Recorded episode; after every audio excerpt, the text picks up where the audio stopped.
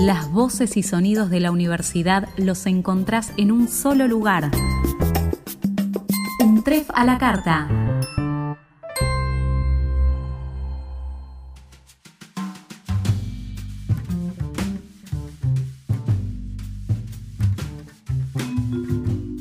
Este es el podcast de la materia Problemáticas Antropológicas Contemporáneas del ingreso de la Universidad Nacional de 3 de Febrero.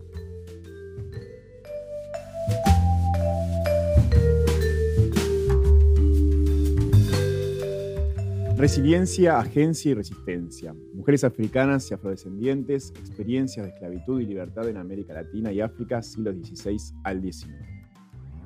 Muy bien, mi nombre es Bruno, soy profesor de historia y la idea de este podcast eh, es pensar un poco e invitarnos a nosotros a reflexionar sobre las experiencias de mujeres africanas, afrodescendientes, libres o esclavizadas en distintos contextos de América Latina y África entre estos siglos que acabamos de citar. Recientemente algunos estudios han insistido en la importancia de evitar reducir la historia de las personas de origen africano al sufrimiento y la tragedia. Para lograrlo, Paul Lovejoy y Ali Musa sugieren considerar la historia de África previa al comercio transatlántico y los periodos de colonización, pero también demostrar las contribuciones, es decir, reconocer los sufrimientos vinculados al trabajo forzado y la esclavitud, así como también la resistencia, resiliencia y agencia de las personas que fueron oprimidas. Pero para poder avanzar tenemos que decir qué vamos a entender por esclavitud en este podcast. El historiador Paul Lovejoy, en su artículo Esclavitud y Comercio Esclavista en el África Occidental, define la esclavitud como una condición donde a los individuos se les niegan sus derechos como seres humanos y en la que sus cuerpos son considerados como bienes que pueden ser comprados y vendidos sin consentimiento o consulta. En otras palabras, un esclavizado es una simple mercancía más, sin importar la edad, el sexo o la raza. Recordemos siempre que raza lo utilizamos en su interpretación histórica y para nada biologicista. Entonces, partiendo de esta idea es que debemos remitirnos a las experiencias de la esclavitud, lo cual eh, va a formar la columna de esta charla, pero de la cual también se van a desprender varias cuestiones relacionadas o que ya aparecen en el título, así como otras que no, y tienen que ver con los usos de la historia para avalar ciertos discursos que acá vamos a criticar. Entonces, comencemos a hablar de las experiencias de la esclavitud, sobre las cuales es posible observar que tienen, como habíamos dicho de recién, similitudes y diferencias. Similares en cuanto a la posición de género de sus protagonistas. Esto va a operar como una marca que sitúa a las mujeres de alguna manera en la forma en que van a entrar y salir de la esclavitud. Por otro lado, las diferencias se evidencian en los heterogéneos momentos históricos en que se desarrollaron los procesos de esclavización en cada región. A partir de esto vamos a poder pensar experiencias de libertad, donde analizar los modos de interacción social y política de mujeres libertas, libres y esclavizadas. Esto nos permitirá desencializar lo femenino, y hacer evidente la diversidad de posiciones sociales y políticas que las mujeres africanas y afrodescendientes experimentaron. Un aspecto para destacar e introducirnos es pensar los motivos de esclavización. Si partimos de los trabajos de Olatunji Oyo, historiador dedicado al pueblo yoruba, este nos explica que es un hecho sabido que entre los esclavos de África predominaban las mujeres pero argumenta que se desconoce mucho sobre las tácticas de esclavización y el modo en que éstas se cruzan con el género mediante las diferencias entre la esclavización de hombres y la de mujeres. Entonces, al analizar los procesos de esclavización en su intersección con el género en la tierra yoruba durante los siglos, fines del siglo XIX y principios del XX, época de cambios violentos en lo social, político y económico, el autor advierte cómo en el contexto de la guerra se incrementó la esclavización de muchas personas. Y como la demanda por mujeres aumentó, esto va a exigir nuevas tácticas para esclavizar mujeres y niñas, entre las cuales vamos a encontrar el secuestro, la deuda, la traición, los regalos, la herencia de padres, la esclavitud voluntaria y los mandatos judiciales. A partir de diversos registros históricos, orales y documentales, Hoyo propone otra mirada a la esclavización en la tierra yoruba que no pone en primer plano solamente la guerra, sino que es debido a los conflictos reiterados del siglo XIX, producto también del colonialismo británico, que el autor advierte cómo los estudiosos se concentraron solo en la guerra como medio de esclavización, dejando de lado otras operaciones. ¿Como cuáles? Bueno, que el hambre los obligaba a contraer préstamos y la forma de pago muchas veces significaba el empeño humano. La hambruna obligaba a las familias a empeñar o a vender a las esposas secundarias y a las hijas para poder alimentar al resto. Ahora bien, la esclavitud transformaba drásticamente la vida de las mujeres africanas, pero en algunos casos tenía como resultado situaciones de poder. Si nos dirigimos al siglo XVIII en el puerto de Benguela, podemos hablar brevemente de las donas, o doñas, vamos a decir acá en español, y la trata de esclavos. La historiadora Mariana Cándido nos pregunta lo siguiente. ¿Cuál fue el papel de las mujeres africanas en la cadena comercial en África centrooccidental? Bueno, sabemos que la esclavitud precedió al sistema impuesto por los blancos, aunque con un formato totalmente distinto. Desde la fundación de esta ciudad portuaria, Benguela, en el año 1671, esta adquirió una importancia en África centro-occidental muy grande debido a sus valiosos recursos, incluyendo el cobre, el marfil y los esclavos. Cándido nos explica que algunas mujeres africanas esclavizadas en su continente lograron establecer relaciones afectivas con comerciantes extranjeros y a partir de eso hicieron de ellos un trampolín para obtener una movilidad social ascendente. Estas mujeres se convirtieron en agentes dentro de la organización de las exportaciones de esclavos desde el puerto de Benguela. Por esto mismo, pasaron a ser reconocidas socialmente como donas o doñas. Este era un título portugués asociado con la nobleza, que en el caso africano servía para distinguir a las comerciantes adineradas de las demás mujeres africanas, libres y esclavizadas en la corte portuguesa.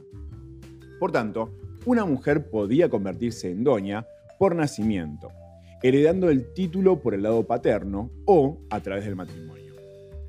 Aquí podemos pensar el rol desempeñado por mujeres africanas en la conformación de élites comerciales en Benguela, Sabemos que los comerciantes extranjeros instalados en este territorio buscaban permanentemente personas que pudieran ser vendidas a los tratantes transatlánticos. Algunos de estos hombres eran casados, pero mantenían relaciones estables con mujeres africanas. Estas se convirtieron en agentes dentro de la organización de las exportaciones de esclavos desde el puerto de Benguela, encargándose de los negocios cuando los hombres viajaban la asociación con un comerciante rico y o extranjero ya era suficiente para conferir a una mujer el estatus de doña. Sin embargo, la vida de la mayoría de los forasteros no era demasiado larga en Benguela. Así que efectivamente, casadas o no, las mujeres unidas a extranjeros con frecuencia pasaban a ser viudas, asumiendo, eso sí, una relación permanente con el difunto y reclamando su herencia, hubieran tenido hijos con él o no. A diferencia de otros lugares, en el siglo XVIII, donde las viudas tenían dificultades para volver a casarse, en Benguela ellas eran consideradas como atractivas futuras esposas. Tenían buena reputación y conexiones, debido a las herencias y asociaciones estratégicas. Muchas de ellas se volvieron económicamente influyentes, lo cual era reconocible en su identidad como doñas. Ahora bien, esto también presentó resistencia por parte de administradores lusos quienes comentaban acerca de lo que consideraban una conducta moral y sexual regresiva de parte de los residentes blancos en Benguela. Por ejemplo, el marqués de Pombal, primer ministro portugués, expresó su indignación ante el comportamiento de los residentes blancos, quienes no eran capaces de resistir unos meses en soledad. Hacia mediados del siglo XIX, el comerciante Silva Porto se quejó de que en Benguela cualquiera que vestía pantalones sin importar el color de su piel y su condición social era percibido como blanco. Volviendo a la cuestión de las mujeres esclavas, algunas de estas doñas actuaron como tratantes de esclavos en el interior de Benguela. En el año 1797, ahora ya libre, doña Ana José Faraña, una viuda mulata de 35 años, compraba esclavos en el interior y organizaba caravanas que descendían a la costa. Doña Ana controlaba a un número considerable de personas en la fortaleza de Caconda. Contaba con un total de 266 dependientes, quienes trabajaban probablemente en sus campos cultivando trigo, maíz y frijoles, que luego eran vendidos en las caravanas que pasaban por la fortaleza. Las doñas gozan de determinado prestigio económico y social asociado con sus actividades comerciales. Llegaron a controlar a un gran número de dependientes y esclavos, demostrando que ese territorio no era exclusivamente masculino. En Benguela vivieron y trabajaron hombres, pero las mujeres desempeñaron un rol fundamental para el desarrollo de este centro urbano. Podemos entonces observar dos casos totalmente distintos. Por un lado, mujeres yoruba que eran objeto de intercambio debido a situaciones de hambruna. Y por el otro, de mujeres que lograron un mayor poder al relacionarse con blancos y reemplazarlos una vez muertos. Quiero que pensemos en las condiciones, las estructuras que llevan a cada una de ellas a adoptar, en algunos casos, estrategias que les permitieron transformar su realidad. Pero en otros, no encontramos siquiera esa posibilidad. Lo más fácil en este momento es criticar a, estas mujeres por su rol como comerciantes de esclavos. Pero lo interesante es ver cómo se repensaron y organizaron para salir delante de una situación donde su mundo fue transformado, o para no utilizar eufemismos, destruido. Las circunstancias obligaron a estas mujeres a que se adapten a la estructura impuesta y su agencia siempre se vio limitada por la misma, a partir de lo cual tuvieron que pensar cada paso y decisión tomada para no ser esclavizadas. Crearon lazos, vínculos y se posicionaron económicamente de tal manera que incluso en un sistema adverso pudieron terminar relativamente bien posicionadas como doñas. Es en este punto donde podemos comenzar a pensar en los argumentos meritócratas este concepto que propone el mérito, la inteligencia y esfuerzo como respuesta a la realidad que, cada, que a cada uno le toca enfrentar. Los casos de las mujeres de Benguela podrían ser utilizados para defender esta posición. Pero profundicemos un poco más y veamos qué conclusiones podemos dar a este asunto, trasladándonos ahora hacia la América colonial del siglo XVIII. Allí, Cristina Masferrer y María Elisa Velázquez nos explican que los procesos de esclavización femenina en prácticamente todas las sociedades han estado inmersos en situaciones de violencia y despojo. Sabemos que las mujeres y niñas esclavizadas africanas y afrodescendientes en la Nueva España sufrieron maltratos y abuso sexual, entre otras vejaciones.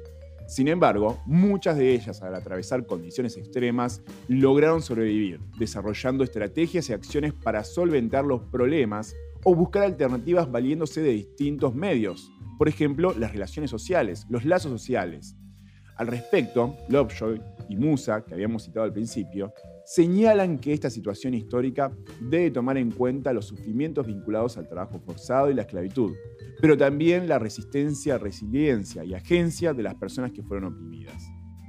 Entonces, ahora tenemos la intención de pensar a través de estos tres conceptos para identificar capacidades y procesos humanos presentes en mujeres esclavizadas de origen africano. Pero primero, definamos qué entendemos por cada uno de estos. Mientras que la agencia es la facultad de los sujetos sociales e históricos de apropiarse, reproducir e innovar sobre los contextos culturales y sociales, la resiliencia es la capacidad de los seres humanos para hacer frente a las adversidades que, en última instancia, se derivan de dichos contextos. Ambos conceptos implican que la acción de las personas no depende exclusivamente de factores estructurales, sino que éstas tienen la capacidad de hacer frente a las adversidades derivadas del sistema social, resiliencia, y, como lo señala Ruth Sautu, de actuar más allá de los condicionamientos que impone dicho sistema, en este caso, la agencia social. Para pensar cómo se plasma esto en nuestra interpretación histórica, podemos dirigirnos entonces hacia finales del siglo XVI en Comayagua, Honduras. Allí, la esclava Polonia fue azotada cruelmente por órdenes de su amo, Pedro Torres. Varios negros esclavizados habían huido y Pedro Torres creía que Polonia sabía algo al respecto. Pero como ella no confesaba cosa alguna, él la amarró durante cinco días y la azotó, cada día por las mañanas. ¿Qué hizo Polonia cuando esto acabó? Denunciar y recurrir a redes sociales de apoyo fue la manera en que esta mujer de origen africano esclavizada durante el siglo XVI hizo frente a las adversidades y a los condicionamientos que la esclavitud le imponía. Sabemos de este caso porque en el año 1572 Polonia denunció lo ocurrido en compañía de uno de sus hijos y otras mujeres esclavizadas. Es evidente que esta mujer de origen africano fue víctima de maltratos, es decir, de violencia verbal, física y sexual, y destacamos la capacidad de agencia de uno de los hijos de Polonia, quien aparentemente se negó a participar de la tortura, a pesar de haber sido muy niño cuando tuvieron lugares estos hechos. La agencia y resiliencia de Polonia también se observan en este caso, pues decidió denunciar a su amo por sus acciones contra ella. Y lo hizo apoyándose en las redes sociales que había establecido con su hijo y con otras mujeres que compartían con ella la condición de esclavitud. Podemos estar seguros que la capacidad que demostró ella para, como lo señala Ruth Sautur, actuar más allá de los condicionamientos que impone el sistema social, y decir que las estructuras culturales limitan las posibilidades de acción social, pero también ordena las comprensiones del entorno social y de las personas, habilitando su acción social. Así, por ejemplo, en otro caso, Nicolasa no huyó de la esclavitud, sino que hizo frente a ella a partir de las posibilidades disponibles en ese momento. El cimarronaje y los reniegos fueron dos de las estrategias a las que las mujeres esclavizadas, y Nicolasa en este caso, recurrieron ante situaciones de maltrato, como lo atestiguan casos de mujeres que huyeron de la esclavitud a pesar de las leyes y ordenanzas de la época, que castigaban severamente este delito. También es el caso de Juana. Entre otras muchas mujeres que sufrieron terribles maltratos por su osadía, se trataba de una negra criolla, esclava de Juan de Valderrama, vecino de la Ciudad de México, quien recibió azotes una vez encontrada. Al respecto, entonces, podemos decir que la resistencia es una actitud que muestra oposición a los valores establecidos, ya sea de manera abierta y explícita, como en el caso de las rebeliones de las anteriores esclavas citadas, o de manera discreta y compatible con la aparente sumisión, tal como el historiador James Scott señala. Hay una gran variedad de formas de resistencia, muy discretas, que recurren en formas indirectas de expresión.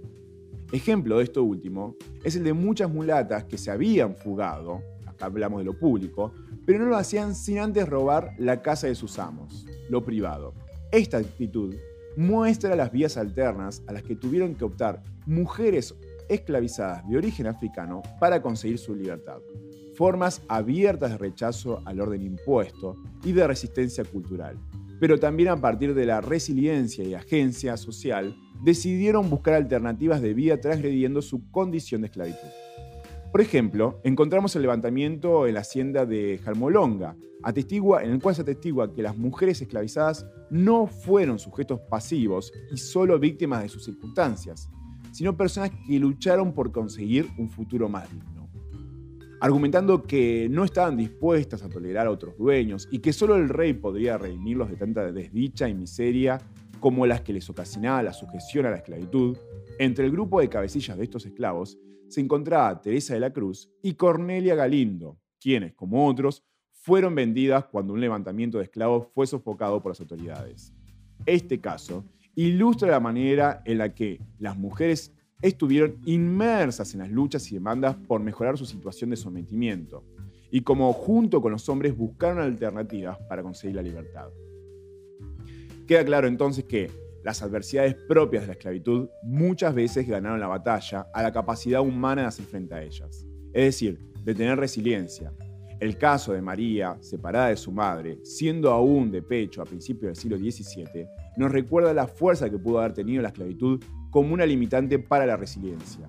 Pero paradójicamente, esta misma limitante había representado una adversidad a la cual enfrentar, tal como Juana Josefa, lo habría hecho a principios del siglo XIX en Buenos Aires. ¿Quién fue Juana Josefa?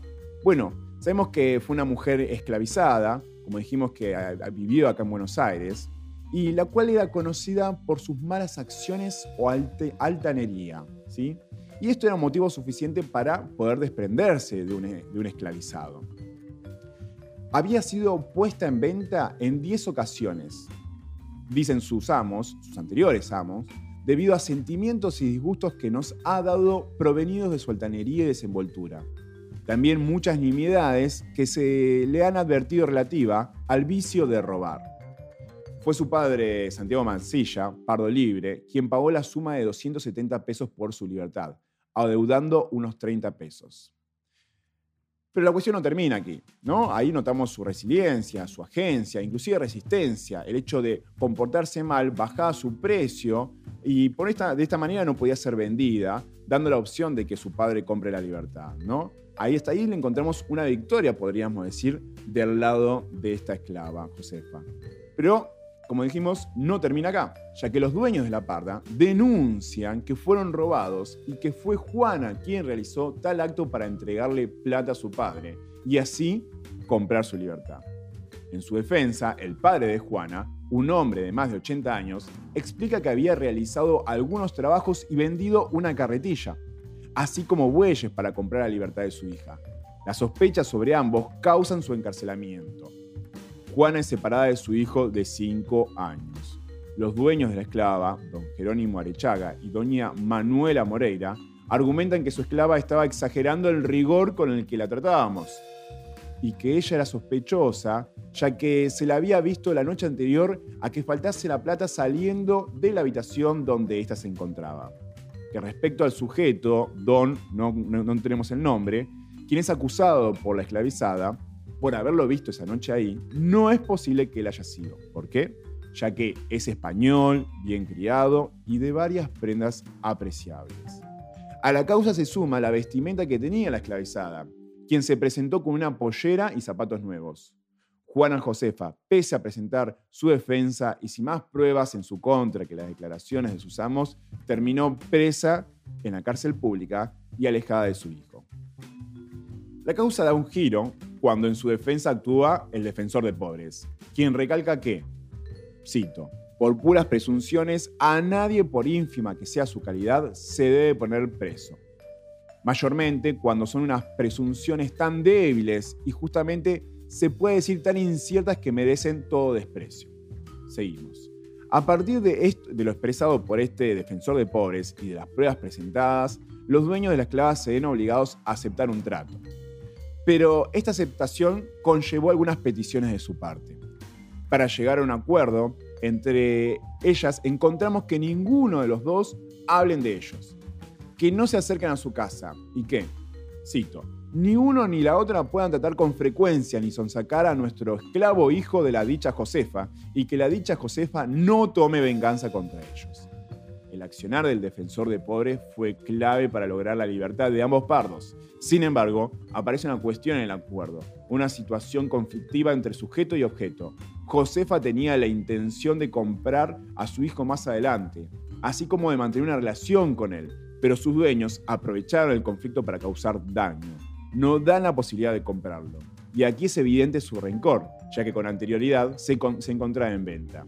Se transforma en una herramienta de venganza por haber perdido a su esclava de esta manera. El honor de este matrimonio quedó completamente manchado, ya que debió dar brazo a torcer frente a los pardos, uno de ellos esclavizados. Por este mismo motivo, es que entre sus peticiones se encontraban aquellas que exigía que no hablen de ellos. Por otra parte, frente a una total derrota y humillación, ahora le queda una herramienta que servía como represalia. No en lo público, pero sí en lo emocional. Y es quedarse con su hijo, siendo consciente de la libertad de Josefa. ¿Cuál era el trato de sus antiguos amos para con sus esclavos? Volvemos al punto central. Nosotros encontramos que estas mujeres de Benguela logran transformar su situación social, logran convertirse en doñas, ahora inclusive propietarias de esclavos y con una reputación social muy importante. Habían mostrado esto que desde el discurso meritócrata muchas veces se eleva la cuestión de el mérito, el esfuerzo, la inteligencia para poder sortear las trabas que encontremos en el medio. Y sin embargo, todas las otras esclavas que citamos en este podcast también hicieron lo mismo. ¿Cuál fue el problema? En este caso, la estructura, el contexto social. La excepción, podemos decir claramente que no es la regla. La excepción en este caso son las mujeres de Benguela y las reglas son todas las demás mujeres, Josefa, Juana, Isabel, Polonia, las cuales quedaron expuestas ¿sí? frente a toda una estructura que limitaba su accionar pese a todo su esfuerzo. Lograron su libertad en algunos casos, lograron sus reclamos, sin embargo todo esto no alcanzó una vez que chocaron con los impedimentos y las trabas que proponía la esclavitud.